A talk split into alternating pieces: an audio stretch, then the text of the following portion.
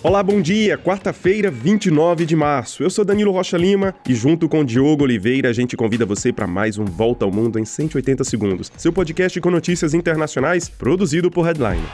Começamos o dia de olho na visita da presidenta de Taiwan à América Latina e aos Estados Unidos. Tsai Ing-wen será recebida na Guatemala e no Belize. Os dois países fazem parte do grupo de 13 nações que reconhecem oficialmente Taiwan como país, apesar da pressão da China. Para Pequim, nenhum país deve manter laços diplomáticos com a China e Taiwan, justamente porque os chineses reconhecem a ilha como seu território. Antes de chegar na América Latina, a presidenta taiwanesa deve passar hoje por Nova York. Os chineses já declararam que essa passagem pelos Estados Unidos é uma provocação. Já os americanos afirmam que a escala de Ing-wen em Nova York não deve servir de pretexto para uma reação excessiva por parte de Pequim. Essa viagem acontece justamente no momento de pressão militar e econômica da China sobre Taiwan. Além disso, os chineses ampliam suas relações com a América Latina. Por exemplo, Honduras se aproximou da China e se afastou de Taiwan na semana passada por necessidade econômica.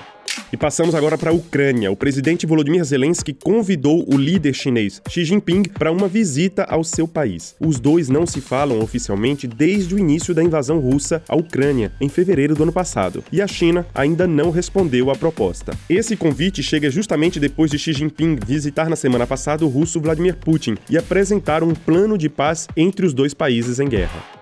E na França, acabou a greve dos garis de Paris contra a reforma da Previdência. Mas a capital francesa ainda tem 6 mil toneladas de lixo nas ruas. Enquanto isso, depois dos protestos de ontem, os sindicatos convocaram mais um dia de mobilização para a semana que vem. A primeira-ministra, Elisabeth Borne, convidou os sindicatos para uma conversa na próxima semana e tenta sair do impasse. Mas o governo Macron avisou que não vai recuar depois que a reforma já passou pelo parlamento.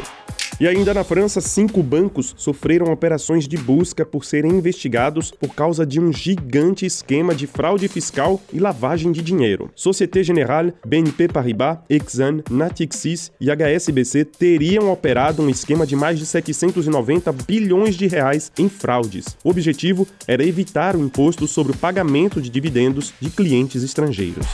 Já na Ásia, a junta militar de Mianmar deu mais um golpe e dissolveu a Liga Nacional para a Democracia, que é o partido da Prêmio Nobel da Paz Aung San Suu Kyi. Desde o golpe de 2021, os militares prometem realizar novas eleições, mas elas foram adiadas várias vezes.